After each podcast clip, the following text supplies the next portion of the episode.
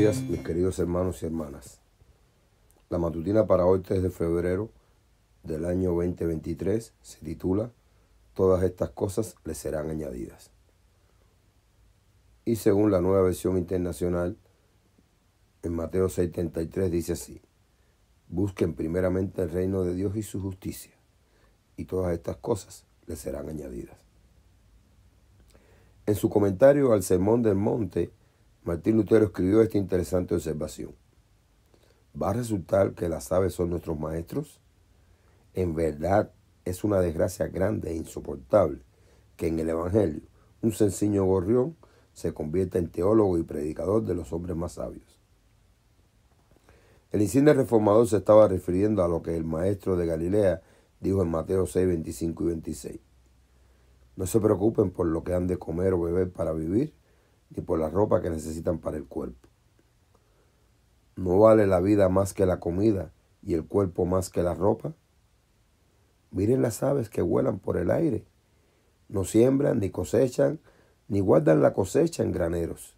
Sin embargo, el Padre de ustedes que está en el cielo les da de comer. ¿Por qué cosa dice Jesús que no debemos preocuparnos? Por lo que hemos de comer, por lo que hemos de beber, ni por la ropa que necesitamos. ¿Acaso no son estas tres cosas las que ocupan nuestra mayor atención día tras día? Jesús no hace referencia a situaciones extraordinarias como un cáncer terminal, una deuda millonaria o la muerte de un ser querido, sino a los aspectos más básicos de nuestro diario vivir. Todo lo que hacemos la gran mayoría de los seres humanos en la vida se limita a intentar conseguir comida, bebida y ropa. Así evidenciamos que nuestra mentalidad es completamente pagana, pues son los paganos los que afanosamente andan tras todas estas cosas, según Mateo 6:32. La gente vive rastreando el paganismo en símbolos, en prácticas, en la música, sin darse cuenta de que el paganismo puede radicar también, entre otras cosas, en un afán desmedido por lo material.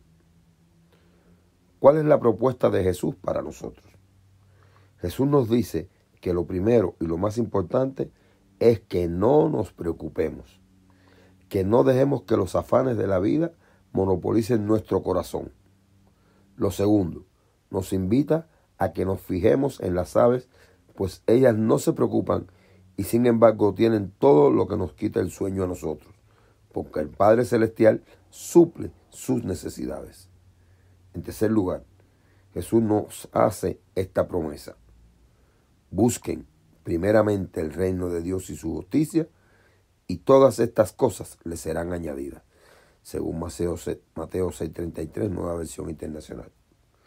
Observemos hoy un ave que vuela por el aire y tendremos una evidencia fiable de que Dios suplirá todas nuestras necesidades, pues Él siempre cumple sus promesas. Thank you.